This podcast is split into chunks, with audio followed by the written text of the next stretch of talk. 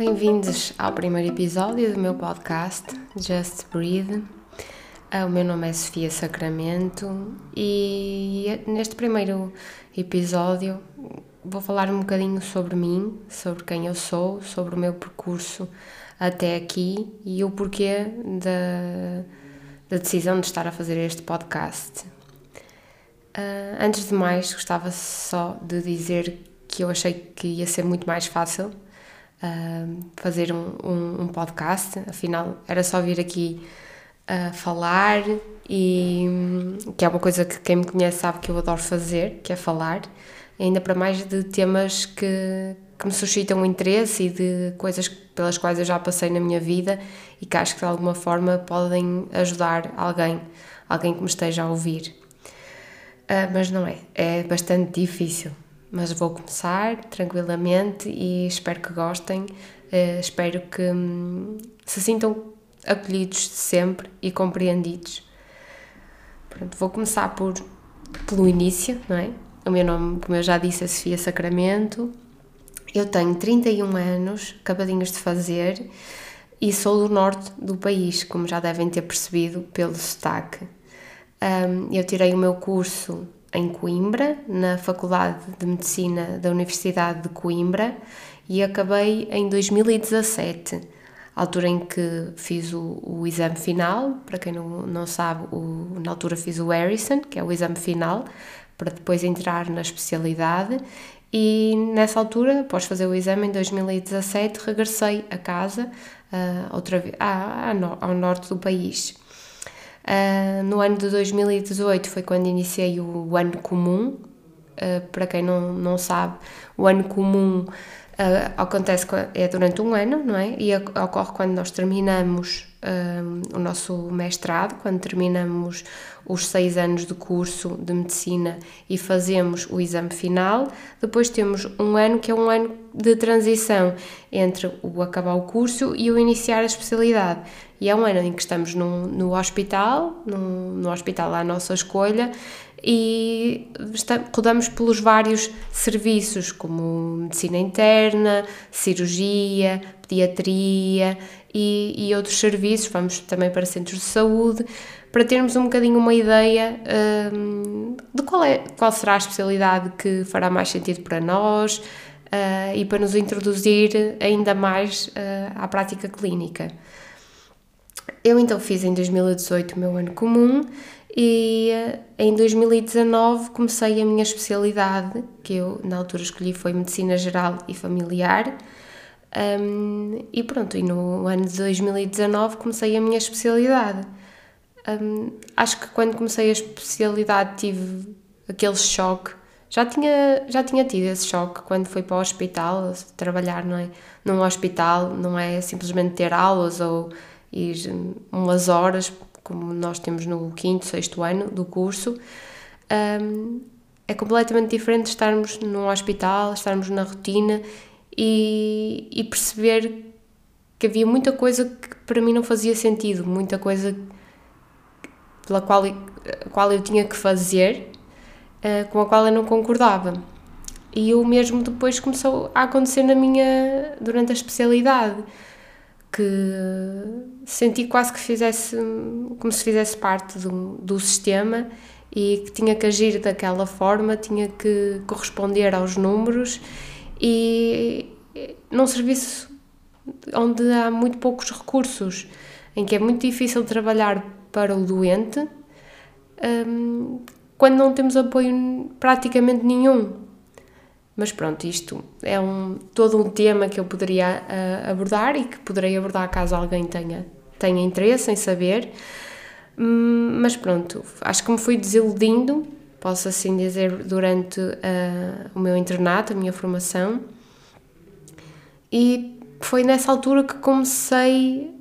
Um, já tinha, eu já era uma pessoa, sempre tive um cuidado com a alimentação, sempre me preocupei com, principalmente durante a faculdade, acho que foi aumentando, sempre me preocupei com, com aquilo que comia um, e fui depois introduzindo aos poucos a atividade física na minha vida. Enquanto adolescente eu não, não tinha cuidado nenhum, era o oposto. Quanto menos fizesse, melhor. detestava as aulas de educação física e, e a alimentação também era uh, o que me apetecesse no momento, não tinha assim grande critério, digamos assim. Mas no secundário, no secundário, na faculdade acabou por mudar e eu fui aprendendo a gostar da atividade física, aprendendo a, a gostar de, de, me alimentar de uma forma que eu considerava mais saudável. Um, só que chegou a uma altura e foi, foi gradual. Não posso precisar no momento em que houve aquela transição, mas sei que foi piorando um, quando eu regressei uh, à minha casa e iniciei o ano comum e depois quando iniciei a minha formação, a minha especialidade, acho que eu fui me sentindo tão revoltada e tão frustrada com tudo o que se passava à minha volta e quase uma falta de controlo em relação a algumas áreas da minha vida, nomeadamente a área profissional, que eu encontrei um escape, ou seja, encontrei uma coisa que, que eu sentia que podia controlar, que eu conseguia controlar, que foi a alimentação e o exercício. E, e controlei demasiado, como é óbvio, controlei de uma forma em que se tornou um descontrole, em que eu achava que estava a controlar, mas não era isso que estava a acontecer. A doença é que me estava a controlar a mim. A doença é que começou a impor-se na minha vida e a ditar aquilo que eu podia ou devia ou não fazer, a comandar completamente o meu dia a dia. Estava eu constantemente no, no meu pensamento era: será que eu hoje vou conseguir treinar? o que é que será que eu hoje vou comer? Ou seja, não havia abertura para, para a imprevisibilidade. Mas uh, isto também será um assunto que eu vou desenvolver e o qual uh, o meu distúrbio alimentar, a anorexia, que me foi diagnosticada há cerca de dois anos, obviamente que não, não começou há cerca de dois anos, mas foi quando eu encarei a doença e e o problema e, e, percebi o que é que me diziam, não é? Aqueles que estavam à minha volta e me diziam que eu estava muito magrinha, uh, que eu até depois as pessoas acabam por ter um, diferentes abordagens, mas ao ponto de dizer que eu parecia doente ou que parecia que não comia, que passava fome. E em alguns momentos isso revoltou-me, mas fui começando a perceber que se calhar faria algum sentido, não é? E também fui-me sentindo cada vez pior e cada vez com menos força, cada vez mais revoltada, mais frustrada, com dias de, de total desespero em que chorava e, e, pronto, foi, foi assim que tudo se foi desenrolando e foi assim que em 2021 uh, eh, decidi eh, suspender a minha formação, uh, estava no segundo ano de, da minha especialidade, Medicina Geral e Familiar, e achei que tinha que parar. Eu já não tinha força, já não, tinha, não conseguia concentrar-me e tinha muito medo de falhar. Né? Com qualquer profissão, obviamente, que é importante e requer concentração da nossa parte, mas trabalhar num centro de saúde ou num hospital uh, com pessoas e ser responsável por essas pessoas, eu não posso falhar. Né? E, e eu senti que se eu acho que não estou bem ou se acho que não estou 100% eh, capaz de fazer o meu trabalho, então o melhor é parar. Obviamente que não foi uma decisão nada, nada, nada fácil. Foi o, o encarar da minha doença, foi o, o verbalizar, acima de tudo, a minha doença, porque eu tive que explicar um, às pessoas com quem eu estava a trabalhar, ao meu diretor de internato, à minha orientadora da formação, aos meus pais, uh, aos meus familiares mais próximos, a alguns amigos. Tive que, que encarar o, o problema de frente e, e e verbalizar que já não era capaz, que, que não me sentia bem e que sim, eu tinha um problema de saúde, o qual eu não estava a conseguir resolver sozinha. E acho que é sempre difícil, é? qualquer coisa qualquer coisa na nossa vida que, que não esteja bem, que nos aprisiona e que, e que nós temos que mostrar essa vulnerabilidade ou essa fraqueza que não é, mas que no momento nós sentimos que é, ainda para mais quando somos profissionais de saúde e eu como médica, para mim foi muito doloroso, muito doloroso. Como é que eu não era capaz de fazer aquilo que eu achava correto, aquilo que eu sabia que era o mais correto e o melhor para mim e para a minha saúde, e como é que, era, que eu não era capaz de o fazer? Como é que eu continuava a condicionar a minha vida e a minha saúde daquela forma? Porque é que eu não conseguia parar? Depois, nessa altura, vem também os pensamentos do porquê? Porquê a mim? Porquê é que isto me está a acontecer?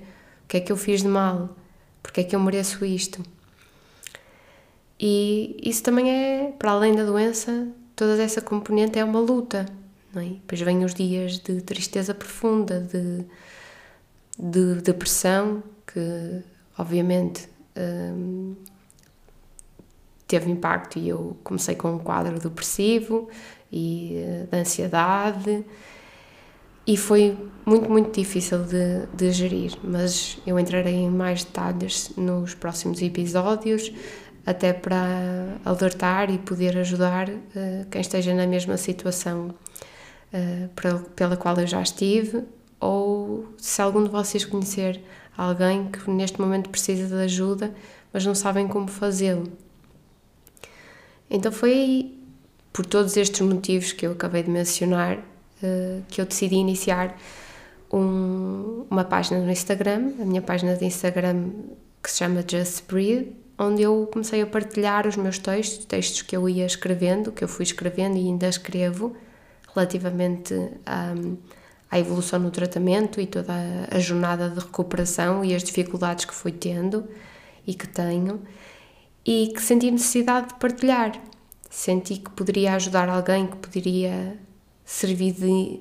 não é de exemplo, mas aquilo, eu sempre senti que, que me fazia falta às vezes falar com alguém que tivesse que estivesse a passar ou que tivesse passado pelo mesmo que eu, que conseguisse compreender porque é que eu tinha aqueles pensamentos, porque é que eu, apesar de, de saber que aquilo que estava a fazer, saber que treinar me prejudicava, eu continuava a fazê-lo, saber simplesmente dizerem-me, ok, eu percebo essas tuas limitações eu sei que tu sabes que isso não faz sentido, mas não consegues fazer de forma diferente.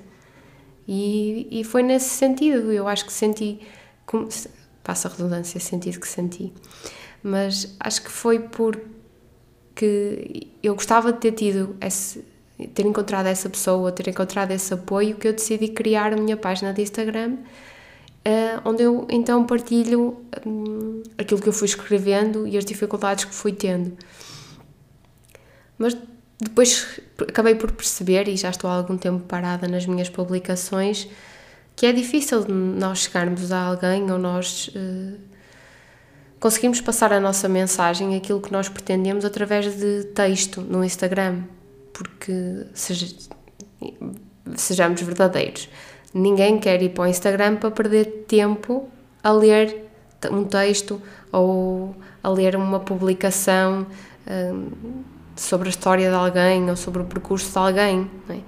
Nós vamos quase ao Instagram naquela forma hum, rotineira de fazer o scroll na, no Instagram e, e, passar à frente, não estamos a perder propriamente tempo a ler. E, e, eu, e contra mim falo, porque eu também não. Muitas vezes dou por mim a, a, a ler só os destaques, não é? Os títulos uh, ou praticamente só a ver imagens e tudo o que é muito texto eu acabo por passar à frente. Então senti que, que precisava de algo mais, que, que eu cresci, queria e quero mesmo chegar até vocês, quero mesmo conseguir ajudar, uh, quer seja como profissional de saúde, quer seja por toda a minha experiência e por tudo aquilo que eu passei. E com base em tudo isso, achei que a melhor forma de partilhar a minha história e de me fazer ouvir, digamos assim, uh, seria através de um, de um podcast. E, obviamente, que a minha família e os meus amigos me foram incentivando e, e mostrando que, que esse era o caminho. E aqui estou. além do meu percurso e da minha jornada uh, na recuperação do distúrbio alimentar, tenho muitos outros temas que, que acho que merecem ser partilhados e dos quais eu gosto de, de ler e ouvir e investigar. E, e é isso, não pretendo dizer como é que cada um de vocês deve agir ou o que cada um de vocês deve fazer, nem tenho nenhuma forma, fórmula milagrosa para combater um distúrbio alimentar, mas quero, quero muito, muito, muito conseguir ajudar-vos de alguma forma e torna, tornar o vosso percurso e a, e a vossa jornada um bocadinho menos dolorosa, porque eu sei o quão dolorosa é. Espero que tenham gostado deste primeiro episódio, espero que fiquem para os próximos e caso queiram falar comigo, eh, estão completamente à vontade. Eu vou deixar o link do meu Instagram nas notas e sintam-se à vontade para falar comigo sobre o que quiserem. Algum tema que gostassem que eu falasse aqui, que eu gostasse, que gostassem que eu explorasse, ou simplesmente só falar, desabafar. Tenho todo o gosto. Obrigada mais uma vez e até à próxima.